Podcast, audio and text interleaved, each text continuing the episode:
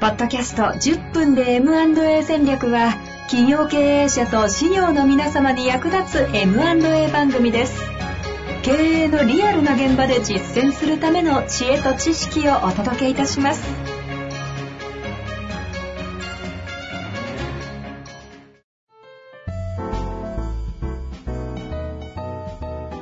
こんにちは、遠藤和樹です。白川正義の10分で M&A 戦略。白川さんよろしくお願いいたします。よろしくお願いします。さあ、ということで今日も行きたいと思いますが、今日はですね、前回の引き続きということで、FA のクロージングの心得5箇条のうち、残り3つを行き三たいつなと。三つ終わらせないとね、今日はね。そうですよ。前回はね、うん、1個で終わりそうだところ、ギリギリね ギリギリ目的と二つ目をね、滑り込ませましたんでね。目標、つまりそれは課題の共有が重要なんだという2つをね、そお伝えいただきましたが、う。うん。今日は。そうなんですよ。あ課題、この前最後にちらっと言ったんですけど、課題って何かって言ったら、理想と現実のギャップだっていうね、あの定義がありますからはいね、はいはい。理ま想あちゃとんと現知っとかな実きゃの。。だから目指すべきところがあるから、現状がそうなってないから課題になるんでね。そうだかから目目標指っすてところそがういう意味で言うと、ギャップなんです。そう。だからめ、目ざ問題が、自分が認識ができるっていうことは、目指すべき地点が明確に自分の中にあるっていうことの裏返しなんで、問題だなと思ったら、それ、すごく、あの、マイナスのものだと受け止めちゃうんですけど、普通うんうんにそう捉えちゃうと。そうじゃなくって、これが解決したら、自分が目指すべき姿になる。で目指すべき姿がどこなのかっていうことをもう一度確認をして、逆に言うと、それを確認すると、課題が課題じゃなくなることもあり得るっていうことですよね。問題だと。と思ってたけど、実はそれは問題じゃないんじゃないかっていう話も出てくる。そんなちょっと定義が大事かなと思その話をされると、理想がないと問題が問題にならないし、そうそう逆そうに問題にしなくていいものを問題にしちゃうとか。う。そう、そうですし、だから問題がたくさん自分は問題を抱えてるっていう方は、逆に言うと目指すべきところが本当に明確になってるっていうことの裏返しだから、あの、それはそれですごいいいことなんだと思うんですけどね。あの、社会に対して不満や憤りを感じるっていうことがたくさんあるっていうことは、いはう。ん、もっとこうしたいんだっていう思いがあるっていう。政治家さんなんかだからそういう思いがものすごく強いんじゃないですか。なるほどですうんね。なんまあまかあこれ、もうええ、いつも、あ前回もね、思ったんですけど、ええ生き生きるご箇条という前提でね 、いやいやいただくといいんじゃないかなと。またあの、これ前回の復習で終わっちゃうといけないから。 そうですね、行きましょう。はい。三つ目。行くと。三つ目がね、答えを出すんじゃなくて、相手から引き出すっていうことを意識しないとまずいっていうことなんですけど、うん。えっと、基本的に、え、アドバイザーができる支援っていうのは、クロ基本的にはクロージングでい一通りに役割が終わるっていうことを考えると、あの、あんまりこちら側から、あの、積極的に答えを出していくと、相手、相手に依存させちゃうんですよね。うん。だから質問されて答える。まあ、専門的なことは当然答えていかないといけないんですけど、こう、引き継ぎとか、今度は売り手さん、買い手さんがいろいろ対話しながら今後やっていくわけですから、そういうなった時に、あの、こちら側が全部間に入って答えを出すみたいなことをやってると、引き継いだ後、絶対実装できないっていうことになると大変な問題なので、はいはい。なので、あの、相手に、だから質問としては、これどうしたらいいですかって聞かれたら、それはどうしたらいいと思いますっていう形で、売り手さん、買い手さんに投げ返していくっていう、その中から、あの、答えを一つ一つこう、組み上げていくっていうことを意識していくっていうのはすごく大事だと思います。アうんドバイザーとしてでうすね。ん。うんうん、だから、これはまあ、あの、ね、あの上司と部下とかでも同じなんでしょうけれども、いや、でも教えがちですからねう。ん、聞かれたら教えないと、うん、なんかバカにされそうとかそう恥ねずかしいとか思うからうん教え、自分の存在意義をね、ああ、そうそう、証明したくなるというかね、そ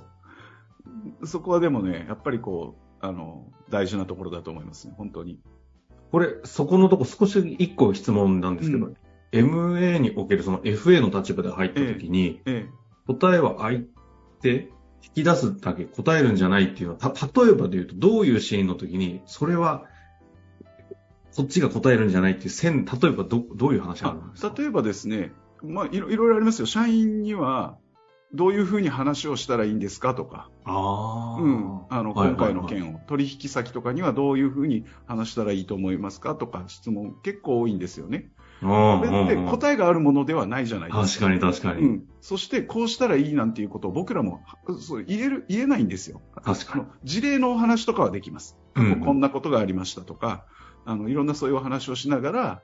それはぼ僕らはアドバイザーとして絶対あの引き出しが多い方がいいわけですからそういうことをヒントにしてもらってじゃあ社長はどうしたらいいと思いますかっていうのを、それこそ買い手さんも今度は一緒に考えていく。で、なベるスほどトな方法ってこうだよねってやっていかないと、で、その結果うまくいこうがいく前が、自分たちで出した結論だっていうことであれば、やっぱりそこに対するこう責任感とか、責任を。うん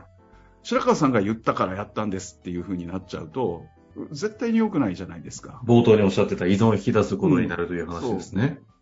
なあ。うん確かにう、うっかり、どうやって社員に、あ、えっ、と、こういう感じで書面があって、これ読んでもらえれば、 ええやっちゃいがちとか。ええ、いや原稿を書いてあげましょうかとすごかいはいはい、ね。なりそう。うんうんなるほど。あすごいイメージ湧きました。えはい。えはい。四つ目4つ目ですね。これは、えっと、進捗状況っていうのを常に開放して、あの、透明なこ、あの、と透明性を担保しておくことというか、ほうほうほあう。の、売り手さんと買い手さんって、あの、進捗状況が、それぞれ若干違ったりする、若干違うっていうのか、進め方、取り組む内容が違ってきますから、えええっと、買い手さんはそれこそ資金調達をしないといけないわけですよね。うん例えば、一つ。そういうのが具体的な、デューデリの準備をして、デューデリの報告を受ける。これ、買い手側がやるべきことなんで、売り手さんはある意味、ある意味、あの、誤解を恐れずに今関係ないわけですよ。はいはい。でも、売り手さんは今どうなってるかっていうことが見えないと、どんどんどんどん自分が不安になっていくので、うーん。例えば買い手さんは今銀行さんとこんなお話をしてますよとか、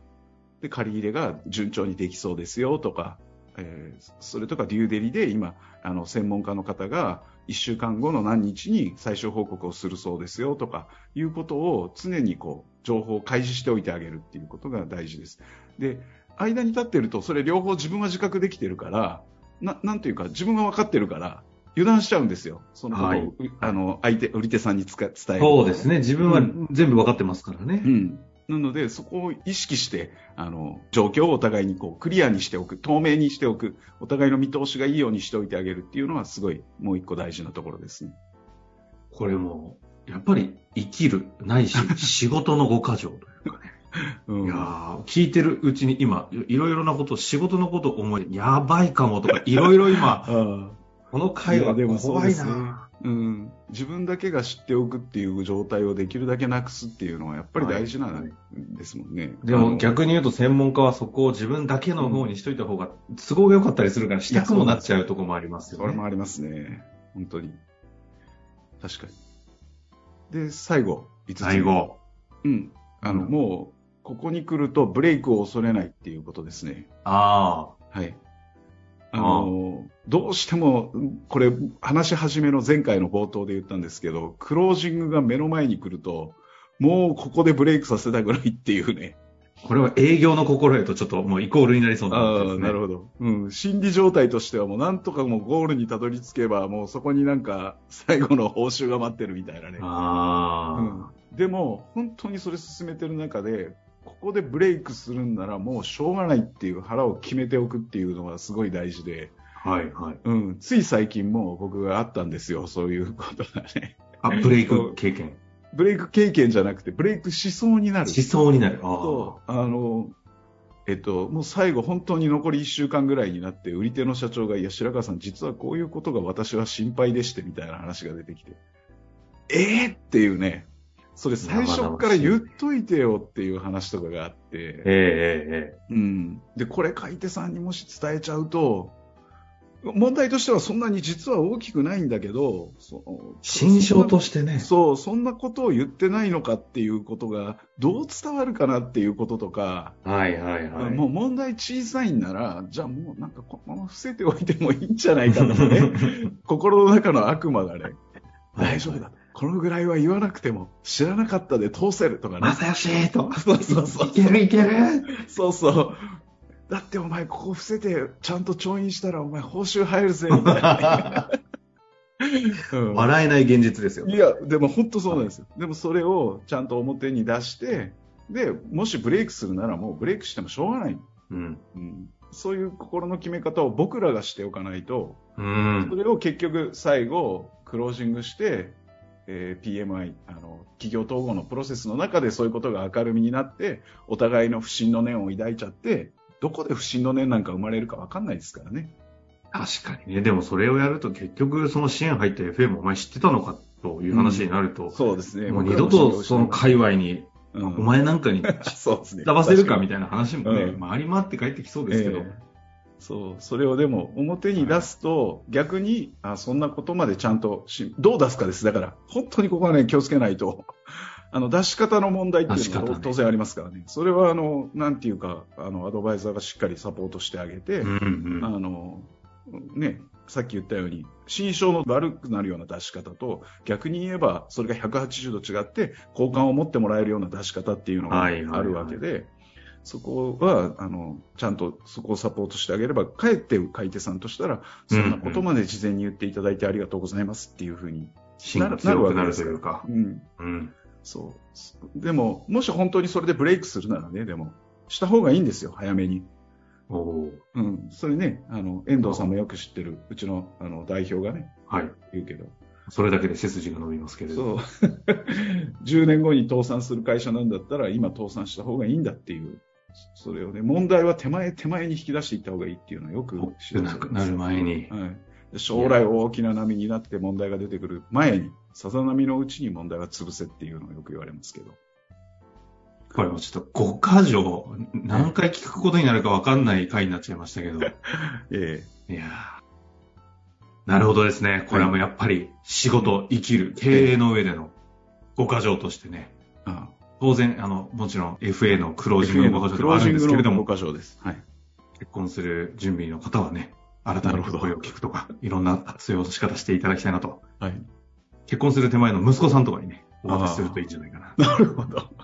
な。いろいろとえ考えていただきたいと思いますえ。はい。いや、とても本当に心の底から勉強になるお話、ありがとうございます。ざいます。あの番組これで終わる わけじゃないんですけれども、今日のとこ